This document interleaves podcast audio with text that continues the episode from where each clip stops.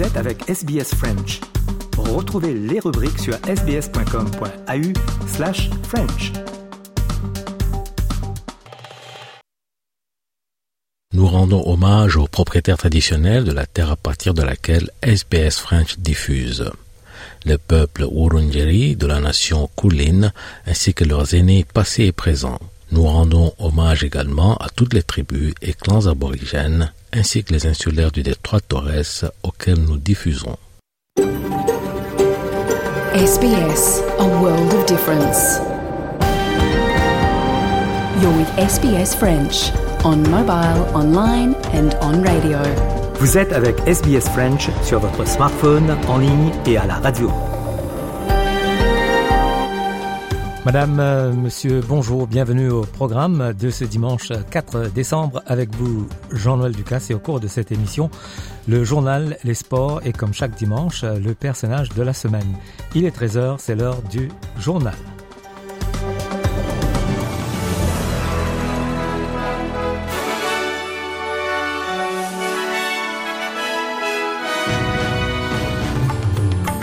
Et tout d'abord, les grands titres de ce 4 décembre. De plus amples détails sur la voie autochtone au Parlement seront publiés avant le référendum.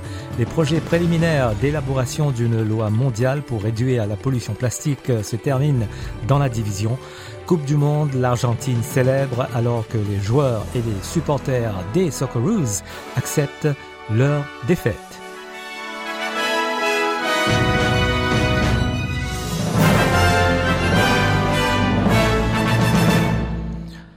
De plus amples détails sur ce à quoi ressemblera une voix autochtone au Parlement et son impact sur les communautés seront publiés avant le référendum. La ministre des Affaires autochtones, Linda Burney, a déclaré que les Australiens seront bien informés de ce pourquoi ils vont voter. Elle a expliqué au programme Insiders de l'ABC à quoi ressembleraient certaines des principales caractéristiques de la voix autochtone. Uh, there is some very well ventilated principles uh, that have been agreed to that will inform the design of the voice. Things like it will be representative. Mm. Things like it will be accountable and transparent. It will have gender parity. It will represent Torres Strait Islanders. It will have young people. Um, and most importantly, it will be a representative body chosen by Aboriginal communities mm. and not usurp existing organisations. Le Parti national fédéral s'est prononcé contre la création de la voix autochtone, tandis que le Parti libéral attend de présenter sa position lorsque de plus amples détails euh, seront annoncés. Le trésorier Jim Chalmers a déclaré que l'Australie soutenait les mesures prises par les alliés occidentaux pour imposer un plafond sur le pétrole brut russe, affirmant que cela réduirait les pressions sur le coût de la vie. À partir de demain, 5 décembre, un plafond de 60 dollars américains le baril sera imposé sur les exportations maritimes de pétrole brut russe. Cela fait suite à une décision de l'Australie, des pays du groupe des sept et de l'Union européenne. La mesure prive potentiellement le trésor de guerre russe de milliards d'euros. Jim Chalmers, le trésorier, a déclaré que l'Australie continuerait de travailler avec ses alliés pour tenir Vladimir Poutine responsable de l'invasion de l'Ukraine. La présidente de la Commission européenne, Ursula von der Leyen, a déclaré que cette décision visait à stabiliser les prix mondiaux de l'énergie. So this price cap will benefit directly emerging and developing economies and it will be adjustable over time so that we can react to market developments. Together with our partners, we stand united and firm in our opposition to Russia's atrocious war. Le vice-premier ministre euh, Richard Marles et la ministre des Affaires étrangères Penny Wong se rendront aux États-Unis et au Japon pour une série de discussions de haut niveau sur la défense et la sécurité. Le couple se rendra d'abord aux États-Unis pour s'entretenir avec leur homologue de la défense et des affaires étrangères, le secrétaire à la défense Lloyd Austin et le secrétaire d'État Anthony Blinken.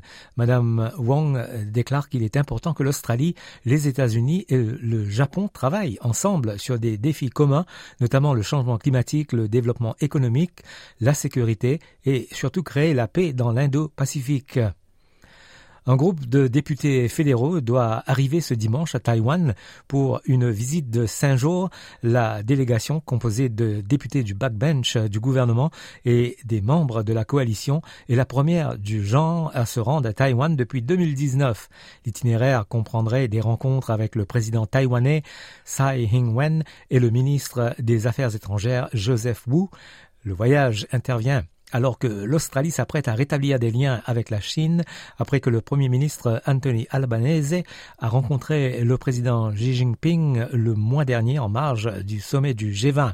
Anthony Albanese euh, déclare que le groupe n'est pas une délégation officielle du gouvernement et qu'il ne signale aucun changement dans la position de l'Australie sur Taïwan. Uh, uh, uh, Taiwan a long period of time. Uh, this is another one. It isn't a government visit. There remains a bipartisan position when it comes to uh, China and when it comes to support for the status quo on Taiwan. Le gouvernement du Victoria est invité à agir rapidement pour prévenir de futures urgences de code rouge en Ambulance Victoria a activé l'alerte code rouge à Melbourne aux, premières heures du matin hier samedi en réponse à une demande extrême de service. La métropole de Melbourne a été confrontée à une augmentation des appels juste avant minuit, obligeant les services paramédicaux de l'État à intensifier leur réponse pendant plusieurs heures. Le code rouge est le premier depuis le pic hivernal d'Omicron, plus tôt cette année. En novembre, il y avait 17 codes orange, un niveau inférieur au code rouge. Le secrétaire du Victorian Ambulance Union, Danny Hill, affirme que le potentiel de futurs codes rouges est élevé à moins que des mesures urgentes ne soient prises. Every Australian state is dealing uh, with this right now. In Victoria, about one in three people won't get an ambulance on time uh, due to the current pressure. In New South Wales, it's about two in three won't get an ambulance on time. It's about half in South Australia. So everywhere is dealing with this. We're not alone, um, and that's because we, you know, nationally we have a health system that's under enormous strain. Uh, you know, GPs and aged care. That is a, a, federally funded issue uh, that has probably been uh, underfunded for, for a long, long time. La ville de Renmark, euh, dans la région rurale du Riverland, en Australie méridionale, se prépare à des inondations lorsque la rivière Murray devrait être à son pic euh, dans environ deux semaines. Le premier ministre Anthony Albanese et le premier de South Australia, Peter Malinauskas, euh, se sont rendus au sein de la communauté pour rassurer les habitants. Le pic de la rivière devrait dépasser les niveaux atteints il y a près d'un demi-siècle. Cela a incité un programme massif de mise à niveau des digues locales pour protéger autant de propriétés que possible, un travail qui est presque terminé. Peter Malinaskaus déclare que jusqu'à 4500 propriétés seront touchées tout au long de ce mois. Unprecedented effort being led by South Australian Police would see to the door knocking of almost every home that we reasonably know is going to be affected. To make sure that they are ready for what is coming, to make sure that the plans are in place from those individuals, but also to ensure that where they aren't ready, where they have no alternative options in terms of accommodation, that the state government is providing that relief and support where we can, where we do have a comprehensive strategy in that regard. Julian Assange a déposé un recours auprès de la Cour européenne des droits de l'homme dans le but d'éviter l'extradition du Royaume-Uni vers les États-Unis. Le fondateur de Wikileaks fait face à 18 accusations criminelles aux États-Unis après avoir publié des milliers de dossiers militaires américains confidentiels et des câbles diplomatiques. Washington déclare que l'action a mis des vies en danger. Le Royaume-Uni a donné son feu vert à son extradition, mais Julian Assange a fait appel devant la Haute Cour de Londres, la première audience étant prévue au début de l'année prochaine. Le président français Emmanuel Macron a terminé sa visite aux États-Unis par une escale à la Nouvelle-Orléans et il a donné une conférence de presse avant de quitter le sol américain. Il a fait surtout le point sur la guerre en Ukraine. Dans les prochaines semaines, il faudra aider l'Ukraine à résister et les Ukrainiens à tenir, continuer à aider militairement, éviter l'escalade et donc intervenir très précisément pour protéger les centrales et préparer le dialogue le jour où tout le monde reviendra autour de la table. Il y a une chose que nous devons préparer, et c'est aussi de cela dont nous avons discuté avec le président Biden, c'est l'architecture de sécurité dans laquelle nous voulons vivre demain. Un des points essentiels qui a d'ailleurs, dans ce que président Poutine a toujours dit, c'est la peur que l'OTAN vienne jusqu'à ses portes. C'est le déploiement d'armes qui peuvent menacer la Russie. Ce sujet fera partie des sujets pour la paix. Et donc il faut aussi le préparer. Qu'est-ce qu'on est prêt à faire? Comment nous protégeons nos alliés et les États membres? En donnant des garanties pour sa propre sécurité à la Russie le jour où elle reviendra autour de la table. On passe à la météo pour ce dimanche. En Australie. À Perth, il fera 31 degrés. Adelaide 34, Melbourne 33, Hobart 22, Canberra 28, Sydney 25, Brisbane 25, Darwin 35 et à Alice Springs maximal de 37 degrés.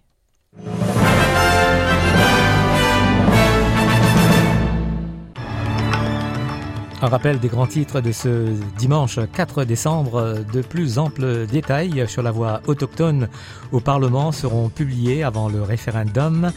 Les projets préliminaires d'élaboration d'une loi mondiale pour réduire la pollution plastique se terminent dans la division. Coupe du monde de foot, l'Argentine célèbre alors que les joueurs et les supporters des Socceroos acceptent leur défaite. Fin du journal et dans quelques instants le journal des sports.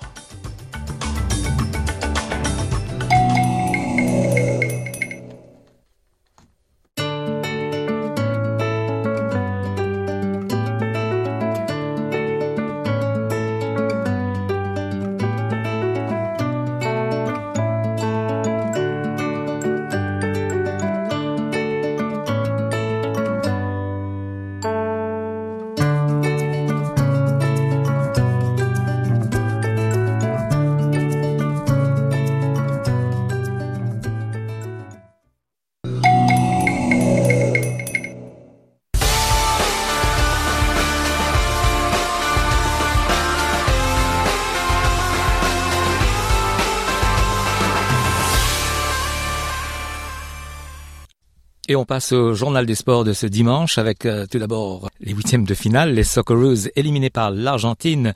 Deux buts à. Hugo Moissonnier est avec euh, Cédric de Oliveira et Patrick Julliard de Mondial Sport pour Radio France international. Un long silence, un interminable silence, ça résumerait bien assez le, vide intergalactique euh, qui a été le, jeu argentin durant la, première demi-heure. Et j'inclus Messi un petit peu dans, ce vide. En revanche, je mets de côté les, supporters qui, eux, euh, n'ont pas du tout proposé du, silence. Hein, les supporters argentins qui étaient pratiquement, euh, qui transformé le, le, stade de, de, de, ce match en, en bombonera pour, pour l'occasion. Ils ont fait beau, beaucoup de bruit. En revanche, du côté du jeu, donc, j'y reviens, c'était pas extraordinaire, Messi assez fantomatique, notamment dans, dans le pressing, et même l'Argentine un peu un peu bougée par une très faible équipe euh, australienne, hein, il faut quand même euh, le dire pendant une demi-heure. Et puis à la, à la 36e, euh, Messi finalement qui, qui sort de sa boîte. On a vu ça des, des millions de fois. Il est sur le, le, côté droit, il repique à l'entrée de la surface de réparation. Un, un, petit plat du pied à ras du sol, ça passe sous le gardien 1-0 après un relais avec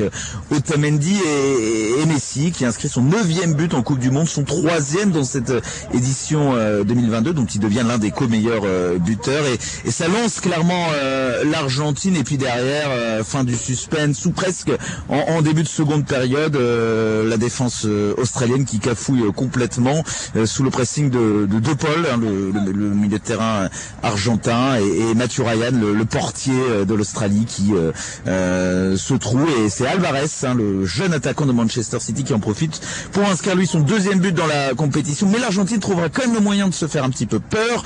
La réduction de l'écart, signé Goodwin, un joueur qui évolue dans le championnat australien, une frappe pas très dangereuse pour un joueur avec un pédigré assez faible, et c'est contré et ça finit dedans. Et puis dernier gros frisson euh, d'un très jeune joueur qui s'appelle Kuol, qui joue également euh, en, en, Australie, mais qui est né en Égypte et qui est d'origine sud-soudanaise, et il a bien failli, il a bien failli euh, égaliser dans les tout derniers instants, mais il a buté sur le portier argentin. De 1 donc pour une petite Argentine qui aurait quand même pu creuser l'écart. Messi a fait un, une bonne fin de match, mais là au Taro Martinez notamment a, gâché les offrandes de, de la Pulga qui a été élu finalement homme du match. Et les Pays-Bas ont éliminé les États-Unis 3 buts à 1. Cédric de Oliveira avec Christophe Diremzian et Patrick Julliard pour Mondial Sport de Radio France Internationale. Ils n'ont pas été euh, tellement impressionnants, euh, mais euh, j'ai envie de dire que comme depuis le début du mondial, eh bien les Néerlandais ont su se montrer efficaces il a fallu seulement 10 euh, minutes à Memphis Depay pour marquer, profiter d'un très bon travail, un bon débordement, un centre en retrait, l'arme fatale de Denzel Dumfries pour euh, marquer le premier but pour Depay euh, dans cette Coupe du Monde. Et le 43e de sa carrière internationale, hein, c'est mieux que Klaas-Jan Huntelaar, c'est désormais le, deuxième meilleur buteur de la sélection de tous les temps, hein, de la sélection néerlandaise. Et alors, même s'il n'y a pas eu pas mal d'occasions côté américain, notamment de, de Christian Pulisic, qui a pas réussi à battre nos pertes, eh bien euh, la même action juste avant la pause s'est reproduite, un, bon travail de Dumfries et puis eh ben, un centre en retrait, but de Daley il y avait 2-0 à la mi-temps, plutôt sévère pour les Américains, euh, je ne sais pas ce que, ce que vous en pensez messieurs, mais euh, ils ont ensuite été récompensés de leurs multiples occasions par un but de Wright, mais quasiment dans la foulée, eh bien centre de Daley qui a vu au deuxième poteau un certain Denzel Dumfries qui finalement termine le match avec un but et deux passes décisives. C'est le grand artisan de cette qualification des Pays-Bas euh, qui ont marqué, euh, qui ont manqué pardon la dernière édition, eh bien, euh, ce sont eux qui ont été les premiers qualifiés pour les quarts de finale du mondial. on, on, sent quand même, Cédric, que c'est une équipe des Pays-Bas qui monte progressivement en puissance. Hein. Oui, on alors j'ai dit qu'ils étaient pas impressionnants, mais c'est vrai que euh, bah parce qu'en fait le premier tour a été un peu poussif, notamment contre le Sénégal, même si cette équipe elle avait fait la, différence en fin de match après l'entrée en jeu de, de Memphis Depay, on s'en souvient. Euh, même chose contre l'Équateur avec un nul un partout. On n'a pas vu non plus une équipe qui maîtrisait totalement les, les, débats. Et puis il y a eu cette victoire à minima contre le Qatar 2-0. Mais euh, on parlait de Memphis Depay, et eh bien son retour de blessure a changé quand même quelque chose. C'est plus la, la, même équipe quand il joue, il permet eh bien euh, des déplacements entre les lignes, il a une meilleure qualité technique, euh, ça combine un peu mieux devant, il fait peur aux adversaires aussi. Euh, on rappelle que donc Depay a marqué son premier but du tournoi ce soir. Si on ajoute Cody Gakpo un peu en retrait, mais, mais trois buts déjà, ça fait déjà une belle attaque. Et puis la défense, eh bien, même si elle a été mise à rude épreuve face aux Américains, elle a tenu plutôt le choc avec cet axe Van Dyke, Timber, Natanake, c'est plutôt solide. Et puis ben, on parlait des, des, latéraux, des pistons, Dumfries et Blind, euh, s'ils se mettent à, à être efficaces, c'est bien. Elle va être difficile à aller chercher cette équipe néerlandaise. France-Pologne, c'est ce dimanche, euh, comme nous l'explique euh, Antoine Grenier, qui est avec euh, Christophe Diremzian et Patrick Julliard pour Mondial Sport. Alors les Bleus sont en huitième de finale, ça on le sait. Un an après celui de l'Euro, il n'y a pas forcément de parallèle à faire directement entre les deux situations. Non, évidemment, mais euh, le souvenir reste malgré tout présent et la possibilité de se prendre une claque inattendue, euh, elle trotte un petit peu dans les esprits parce que ce huitième de finale euh, face à la Suisse où les Bleus ont mené trois buts à un et puis se sont finalement fait éliminer au tir au but, ça reste la principale déception, le, principal échec de Didier Deschamps depuis qu'il est à la tête de, cette équipe de France. Donc, est-ce que cette élimination de l'Euro elle est digérée. Est-ce que les Bleus peuvent passer à une phase euh, qualificative sans trembler? Bah, Ça sera un vrai test euh, d'état d'esprit de, cette capacité de l'équipe de France à se transcender après euh, une phase de groupe qui a été plutôt réussi par les titulaires euh, contre l'Australie et le Danemark, mais qui en revanche était complètement raté par euh, les remplaçants face à la Tunisie. Est-ce que la Suisse était simplement un accident? Voilà, ça c'est le dernier huitième de finale en date de l'équipe de France, c'était à l'Euro. Faut se souvenir que le huitième de finale de Coupe du Monde d'il y a quatre ans avait eu un visage totalement différent.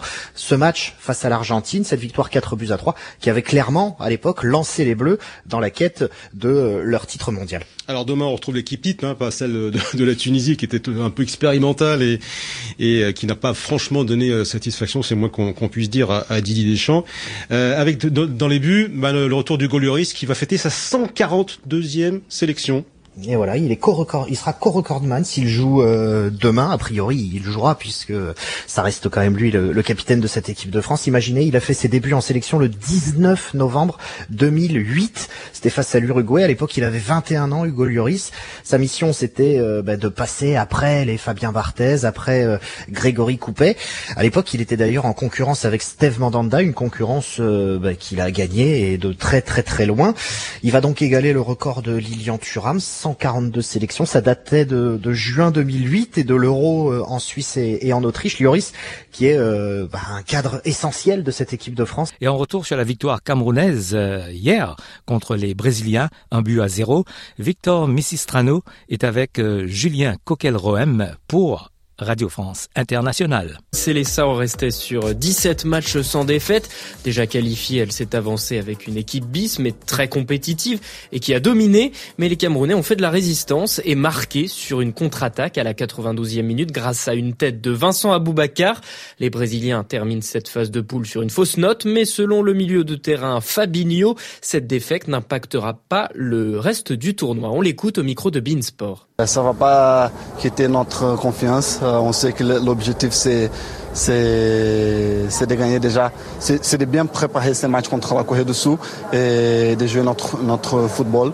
Euh, comme j'ai déjà dit, on a la confiance qu'on peut, on peut faire ça, on peut bien préparer ces matchs et être vainqueur.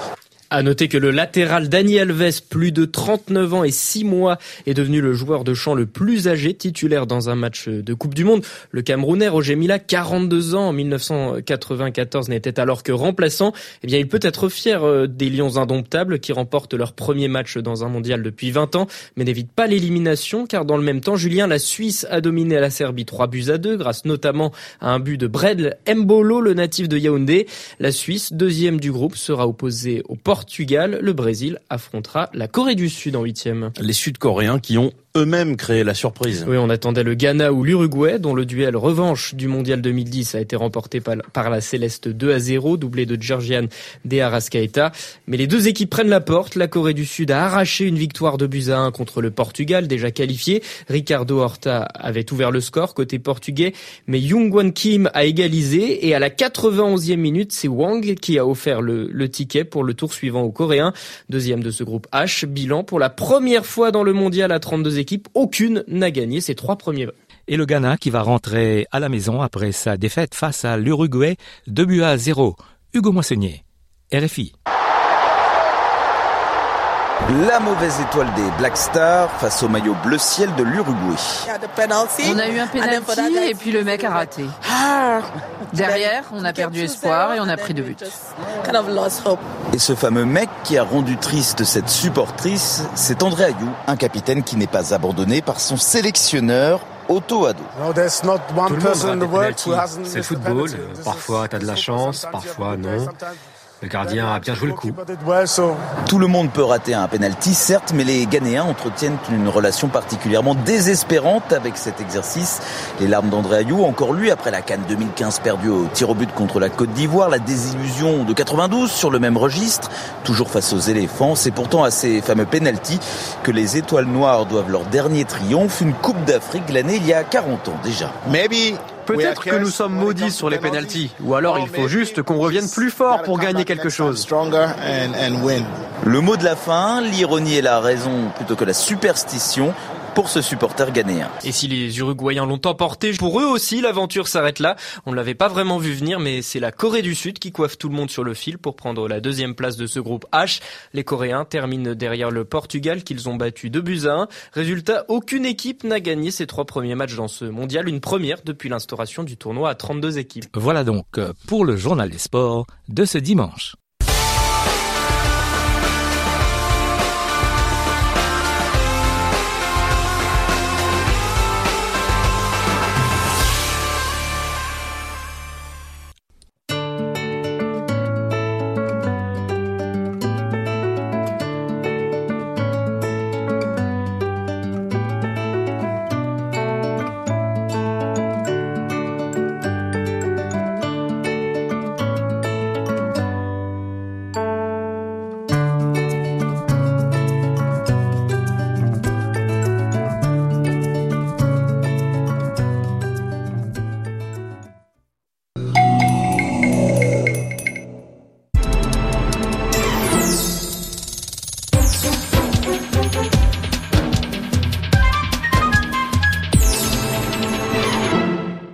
Nous revenons à présent, comme chaque dimanche, sur un événement marquant de l'actualité et une personnalité qui lui est associée. Pour nous en parler aujourd'hui, nous sommes avec Léo Roussel.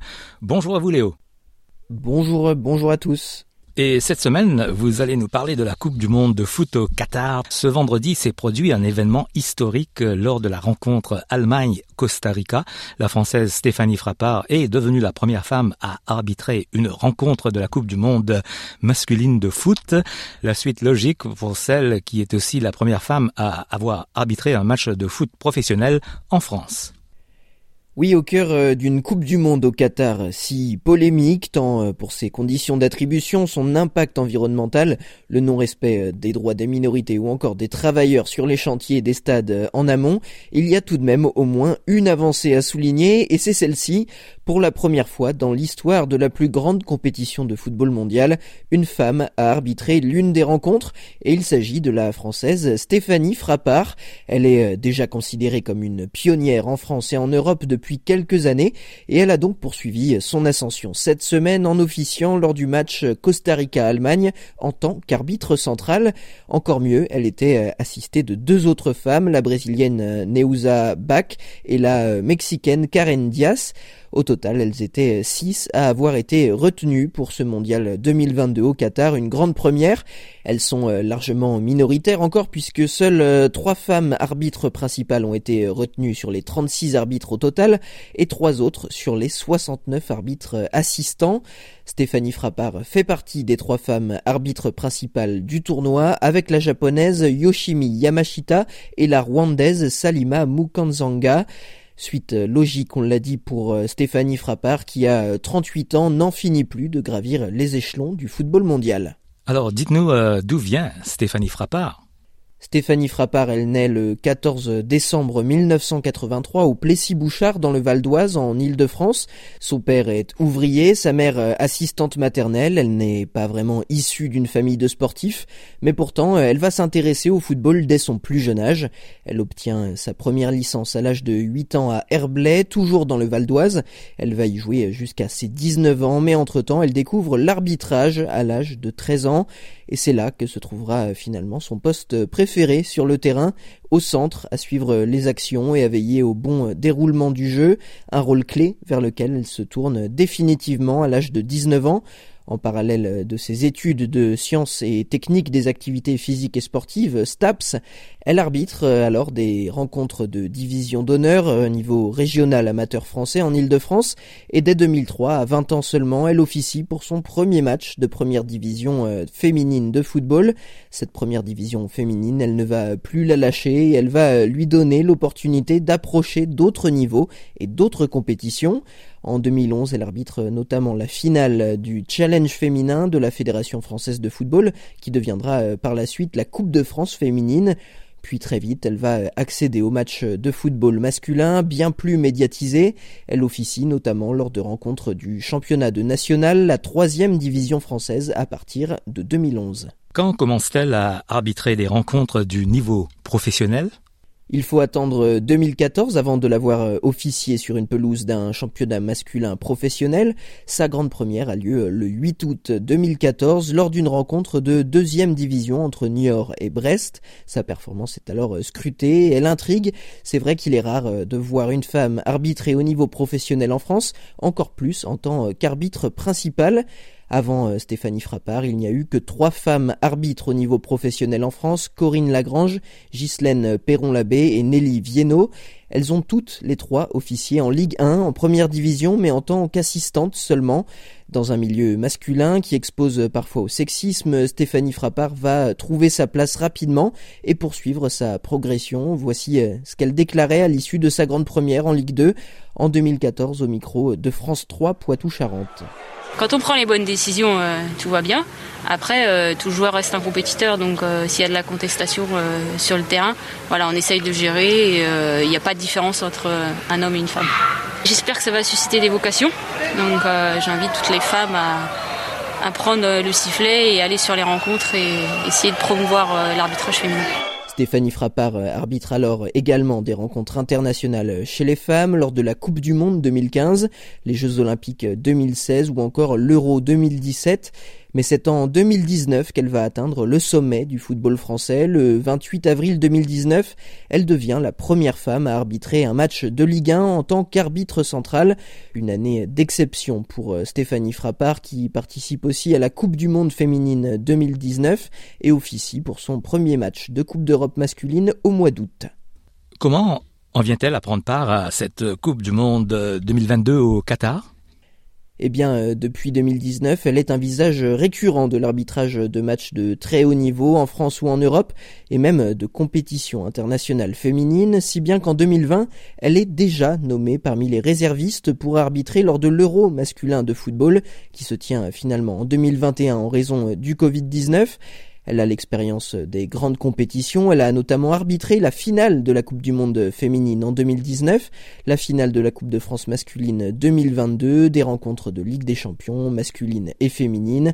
Alors euh, c'est finalement assez logique de l'avoir euh, retenue parmi les arbitres centraux euh, pour ce mondial qatari. Et puis cette image de pionnière, elle sait parfaitement la gérer. Elle est habituée à être la première partout où elle passe, à faire tomber les barrières. Quelles sont pour elle les prochaines étapes à franchir? Eh bien, à force, euh, il ne va plus en rester beaucoup. À 38 ans, Stéphanie Frappard atteint le sommet de l'arbitrage mondial en officiant pour cette Coupe du Monde. Alors, ce qu'on peut lui souhaiter, c'est euh, évidemment de désormais pouvoir euh, arbitrer lors des plus grands matchs de football masculin. Pourquoi pas la finale de cette Coupe du Monde qui aura lieu le 19 décembre prochain. En attendant, Stéphanie Frappard est déjà rentrée dans l'histoire et elle répond avec brio aux critiques qui ont pu lui être adressées au fil de sa carrière. Certains coachs du championnat de France ont notamment qu'elle n'était, je cite, pas au niveau. Heureusement, ses compétences et son professionnalisme sont également loués par beaucoup, joueurs et entraîneurs compris. Stéphanie Frappard a notamment été nommée meilleure arbitre féminine au monde à deux reprises en 2019 et en 2020. Merci Léo d'être revenu sur l'histoire de Stéphanie Frappard, première femme à arbitrer une rencontre de la Coupe du Monde masculine de foot.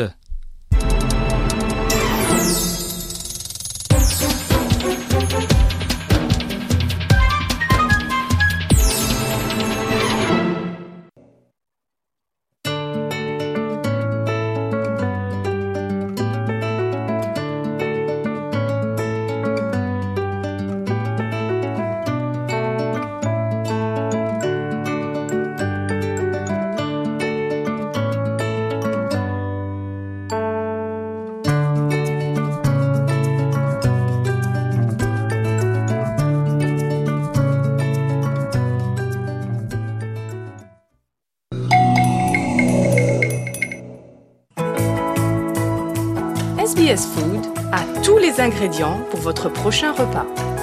Vous y trouverez des milliers de recettes issues des cuisines du monde. Essayez les petits plats des experts de SBS Food et regardez comment ils les réalisent pas à pas. sbs.com.au slash food Le, plaisir d'avoir euh, Anthony Rahayel. Euh, bonjour et bienvenue sur les ondes de Radio SBS euh, en Australie. Bonjour, bonjour, merci de m'avoir avec vous aujourd'hui. Et ça fait un petit moment, vous étiez venu nous rendre visite il y a deux ans pour parler de gastronomie. Exactement, c'était en mars 2020 euh, et, j'ai pris le dernier avion pour le Liban avant Covid. C'était vraiment intense. Euh, j'aurais bien aimé de, euh, rester une semaine encore, mais c'était aller vite, vite, vite. Et c'était super parce que c'était mon dernier souvenir d'avant Covid. Et puis pendant Covid, j'ai eu une connexion extraordinaire avec, l'Australie. On a fait des zooms, on a fait des lives, on a fait, on s'est bien amusé. Et, et j'ai promis qu'un jour, là où je pourrais, je vais revenir parce que c'est un pays que j'ai adoré.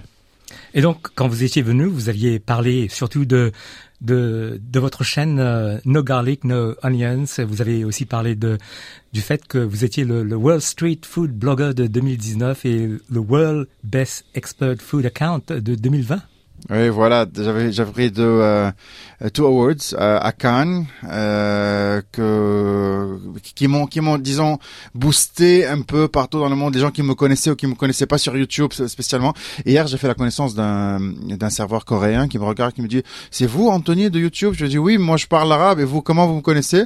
Il dit "Mais sur YouTube, euh, moi je suis les gens qui qui euh, qui sont des food bloggers du Moyen-Orient et, ça fait plaisir, ça fait chaud au corps tout ce travail ce, ce travail dur. Et maintenant on va en parler tous les editing, 12 heures de travail, 10 restaurants visités par jour, que quelqu'un les regarde, les voit et, et voir ma culture, ça fait plaisir.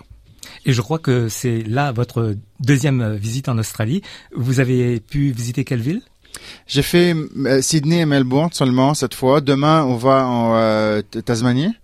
Et, euh, et, je reviens à Melbourne. Ça va être super. Jusqu'à présent, j'ai fait 70 restaurants à Sydney, une vingtaine à Melbourne. beaucoup d'événements, beaucoup la communauté. J'ai rencontré la communauté libanaise, euh, un restaurant irakien, un autre afghan euh, et bien sûr la, cuisine locale. Parlons du, du Liban qui est politiquement et économiquement en faillite. Euh, il y a eu les explosions du port de Beyrouth en 2020. Il y a eu plusieurs morts. C'est une situation grave chez vous? C'est une situation grave, oui. Euh, on a besoin d'aide, oui. Euh, on passe par des par des jours euh, durs, oui. mais j'aime moi parler du de l'autre côté du Liban, le côté où le Libanais, c'est une civilisation qui date de plus de 7000 ans. C'est des gens qui qui sont durs parce que on a eu beaucoup de problèmes, on a beaucoup eu beaucoup d'occupations, on a eu beaucoup, on a eu la guerre du Liban pendant 30 ans. Et là, c'était l'explosion du siècle, non pas seulement au Liban, mais partout. Et, et, et le second, le, lendemain, le second jour, on s'est mis de nouveau debout. On a dit non, on continue, oui, il faut faire plus.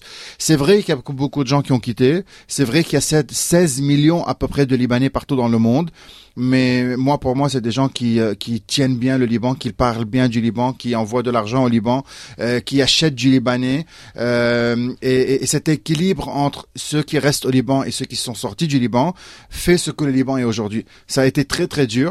Euh, ça nous a pris beaucoup de temps à reconstruire et, ça continue. Il n'y a pas tout qui est, revenu à normal, euh, mais voilà, on est des, gens. La résilience continue.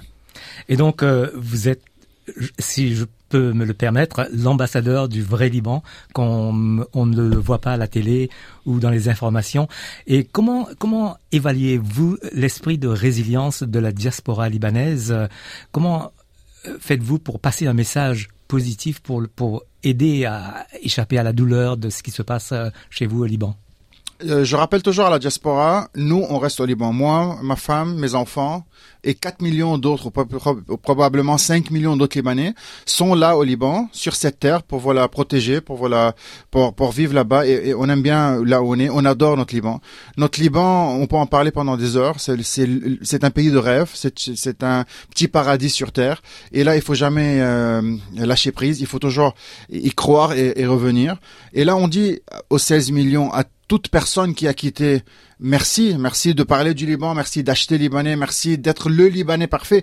On ne demande pas que vous rentrez, on n'a pas de place pour vous tous. Euh, mais ensemble, on recrée euh, euh, ce, le Liban dont, on rêve. Et ensemble, ce que j'essaie de faire, c'est tourner pendant le Liban et, et faire la connaissance des, des, héros. Pour moi, un héros, c'est pas quelqu'un qui a qui a beaucoup d'argent ou qui, qui porte une cravate. C'est c'est une personne qui qui a vécu, qui continue, qui a éduquer une famille euh, qui est dans ce village et qui, qui fait quelque chose de, sympa, de beau. 4500 vidéos sur YouTube déjà, 36 euh, 000 photos sur Instagram, et encore ça continue, pour montrer au monde le Liban que vous avez oublié, les 2000 villages qu'on est. Vous, vous avez quitté il y a 10 ans, 15 ans, 50 ans, et parfois j'ai rencontré des gens qui ont quitté depuis 60 ans, 60 ou 65 ans. Je, je veux vous montrer le, votre village, euh, votre terre, pour ne pas l'oublier, et vos enfants qui n'apprennent pas l'arabe ou pour apprendre l'arabe, vous pouvez voir ce que moi je fais en libanais. Euh, montrez-leur leur, pays et peut-être à 18 ans, à 16 ans, quand ils grandiront, ils vous diront, papa, maman, prenez-moi chez moi, sans, oublier d'où vous venez. Parlez de, de votre enfance, euh, du village ou de la ville où vous avez grandi. Euh, moi, j'ai grandi euh, dans les montagnes libanaises, dans le Grand Beyrouth, près de Beyrouth. Euh, pas trop dans le village, disons, euh, mais j'ai cet attachement au village. Je viens de Beyrouth euh, originellement et, et j'aime le village libanais. Je crois que 2000 villages au Liban, il y a 2000 cultures différentes, tous ensemble. On a plus de peut-être 400 plats à cuisiner qu'on peut montrer au monde. chez nous au Liban, les légumes, ont le goût des légumes et les fruits ont le goût des fruits. Euh, tout est naturel naturellement, tout est bio naturellement. Euh, plus de 70% de ce qu'on donne est, vegan normal, naturellement de nouveau. Euh, la famille est très unie. Le dimanche, on est tous ensemble. Euh, on se rencontre, on s'aime, on se connaît. On est tous d'une façon ou d'une autre parents sans le savoir parce que c'est un tout petit, tout petit pays. Euh, et, là, dans notre euh, petit pays euh, sur la Méditerranée, il y a beaucoup de choses qui se sont passées. Euh, des Phéniciens, jusqu'à la venue du Christ, jusqu'à l'Empire romain pendant des centaines d'années, jusqu'aux Ottomans pendant 400 ans, jusqu'à jusqu'à etc. Et là, le Liban continue. Et le cèdre libanais et les cèdres du Liban sont au Liban et partout dans le monde. Il y en a euh, un grand cèdre de 160 ans ici chez vous à Merboul. Euh, je ne sais pas comment il est arrivé, il est arrivé ici. Dans tous les cas, euh, ça fait chaud au cœur de le voir. Et, et, et voilà, j'aime tellement mon pays, je respecte tellement mon pays que j'aime et j'aimerais bien et, je travaille pour ça de le montrer au monde à ma façon mon Liban et non pas le Liban des, des, nouvelles et pour chaque Libanais qui a un peu disons oublié le Liban ou qui n'a plus euh, euh, comment dirais-je, euh, de faith, la croyance en son pays, je lui dis non, je vais te le montrer et toi tu décideras. Et vous, Anthony, vous continuez à pratiquer comme chirurgien dentiste avant de passer à la gastronomie euh, J'ai travaillé pendant 12 ans et là, en 2019, je me suis dit, j'ai plus le temps. Il fallait voyager plus, il fallait tourner plus, il fallait voir plus, il fallait couvrir les news entre guillemets positifs plus. Et en 2019 j'ai décidé d'arrêter pour le moment. Euh, depuis j'ai fait le Canada j'ai recherché les Libanais là-bas l'Australie. Euh, j'ai commencé un, des épisodes en Irak. Euh, la Jordanie. Euh, j'ai beaucoup de travail que je fais à Paris et j'envoie le, euh, les produits libanais dans, euh, dans, dans un petit supermarché qu'on appelle le Doukan. Donc le Doukan, c'est le petit marché des produits libanais. et voilà, ça continue. En 2023, je vais faire les États-Unis, l'Australie de nouveau. et voilà, c'est le Liban, mon Liban, les villages libanais, les héros libanais et plus euh, dernièrement les héros libanais partout dans le monde. Donc les gens qui ont qui ont vraiment fait ce sacrifice énorme, qui ont survécu euh, pour vivre en dehors de leur pays euh, et qui ont réussi. Et là je vais chez eux, je leur dis racontez-moi tout, dites-moi tout, apprenons de vous. et je rencontre chaque jour des, des personnes extraordinaires. Là, vous êtes en ce moment à Melbourne. Peut-on parler de, de, ce que vous allez faire dans les, dans les prochains jours euh, il faudrait que, il faudrait que je remercie Claude. Claude, c'est lui qui m'a invité la première fois, Claude Worden. C'est lui qui m'a invité la première fois et c'est lui qui m'a invité la deuxième fois. Euh, je suis, j'ai commencé par Sydney parce que j'avais beaucoup d'événements là-bas. Euh, j'étais au dîner annuel de l'université de Sydney. J'étais au dîner, dîner annuel euh, du Australian Lebanese Chamber of Commerce. J'ai fait beaucoup de choses à Sydney, mais là maintenant, euh, je passe la semaine avec Claude que j'apprécie beaucoup. Donc on va s'éclater, on va manger, on va passer du temps ensemble, on va rencontrer les Libanais. On a beaucoup de dîners et de grandes rencontres de 300-400 personnes chaque soir. Euh, ça va être très, euh, disons, cool et, euh, et, chargé. Là où je vais découvrir cette ville. Hier, on a fait l'aquarium, aujourd'hui le zoo. Donc, c'est pas seulement tout ce qui est culinaire, mais montrer au monde is Melbourne viable? Est-ce que comment comment vivre à Melbourne? Euh, est-ce que vous pouvez venir en tant que touriste Comment voir les choses Où partir Tout en parlant ma langue que j'adore?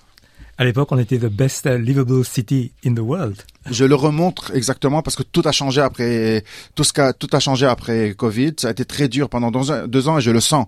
Je sens euh, Melbourne avant, Melbourne après. Peut-être l'Australie le lockdown était très dur et là ça revient peu à peu et j'ai envie de remontrer et donner euh, euh, ce même mot que je ne retrouve plus, donc faith. La euh, foi. à, tous, à tous ces gens qui se disent ça, ça va pas revenir euh, aux anciens jours, oui, ça pourrait revenir. Et on peut vous suivre sur votre euh, sur YouTube, n'est-ce pas? Bien sûr. Euh, ce que j'ai commencé à faire, euh, et les gens attendent ça, c'est publier une vidéo chaque soir à 9h du soir. Chaque soir Et ça fait déjà deux, deux mois. Donc, depuis deux mois, j'ai fait Chypre, Paris, Canada, et, Dubaï, Sydney, maintenant Melbourne et je, je ne m'endors pas, je ne m'endors pas chaque soir sans avoir fini la vidéo du, du, lendemain. Donc oui, il y a des vidéos sur YouTube chaque soir à 9h sur mon account No Garlic No Onions ou Anthony Hayel. Euh, et vous pouvez voir ce que j'ai fait, ce que j'ai découvert. C'est une heure de, de travail, euh, très belle qualité, 4K, belle musique. Euh, ça vous fait voyager. Donc là, pour les gens qui nous écoutent en dehors de l'Australie peut-être, euh, je leur dis que si vous n'avez pas la chance de venir ici parce que c'est loin et peut-être parce que les tickets sont devenus très très chers, euh, travel with me, voyagez avec moi et, euh, et vous allez passer un bon moment. Quel est le message que vous aimeriez lancer à la diaspora libanaise qui nous écoute euh, ici en Australie? Euh, Le Liban vous aime et vous remercie. Euh, il faut pas oublier d'où vous venez et qui vous êtes. Et euh, ensemble, travailler ensemble, s'aimer, se rencontrer, parler ensemble, euh, se reconnecter ensemble partout dans le monde, on pourra être l'une des plus grandes diasporas au monde de ce tout petit pays qui s'appelle le Liban et, et, et, rebâtir le pays de, de nos enfants, du futur, euh, là où tous ensemble on pourrait se rencontrer euh, pendant Noël ou en été et, et montrer à nos enfants, à nos, euh, nos ancêtres, d'où on vient et où on va partir.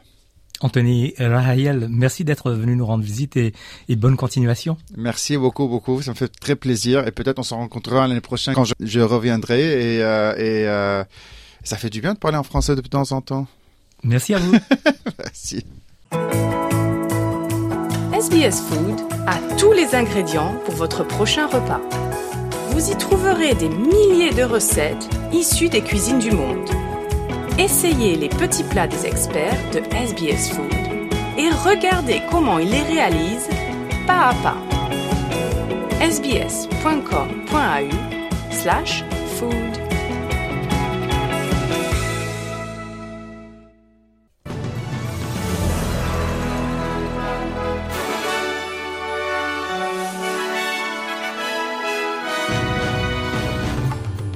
Et en fin d'émission, un rappel des grands titres de ce 4 décembre. De plus amples détails sur la voie autochtone au Parlement seront publiés avant le référendum. Les projets préliminaires d'élaboration d'une loi mondiale pour réduire la pollution plastique se terminent dans la division Coupe du monde de foot. L'Argentine célèbre alors que les joueurs et les supporters des Socceroos acceptent leur défaite.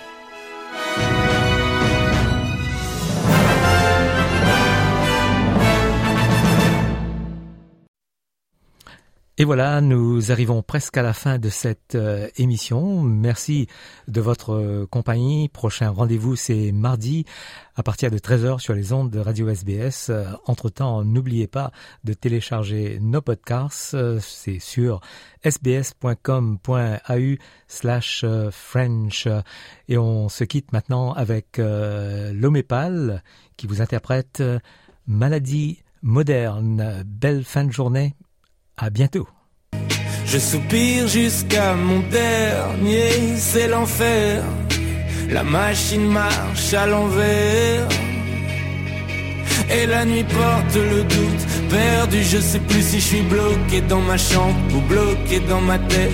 Vu que rien ne change, je me dis que j'ai pas de chance, comme la plupart des gens, mais je le mérite peut-être.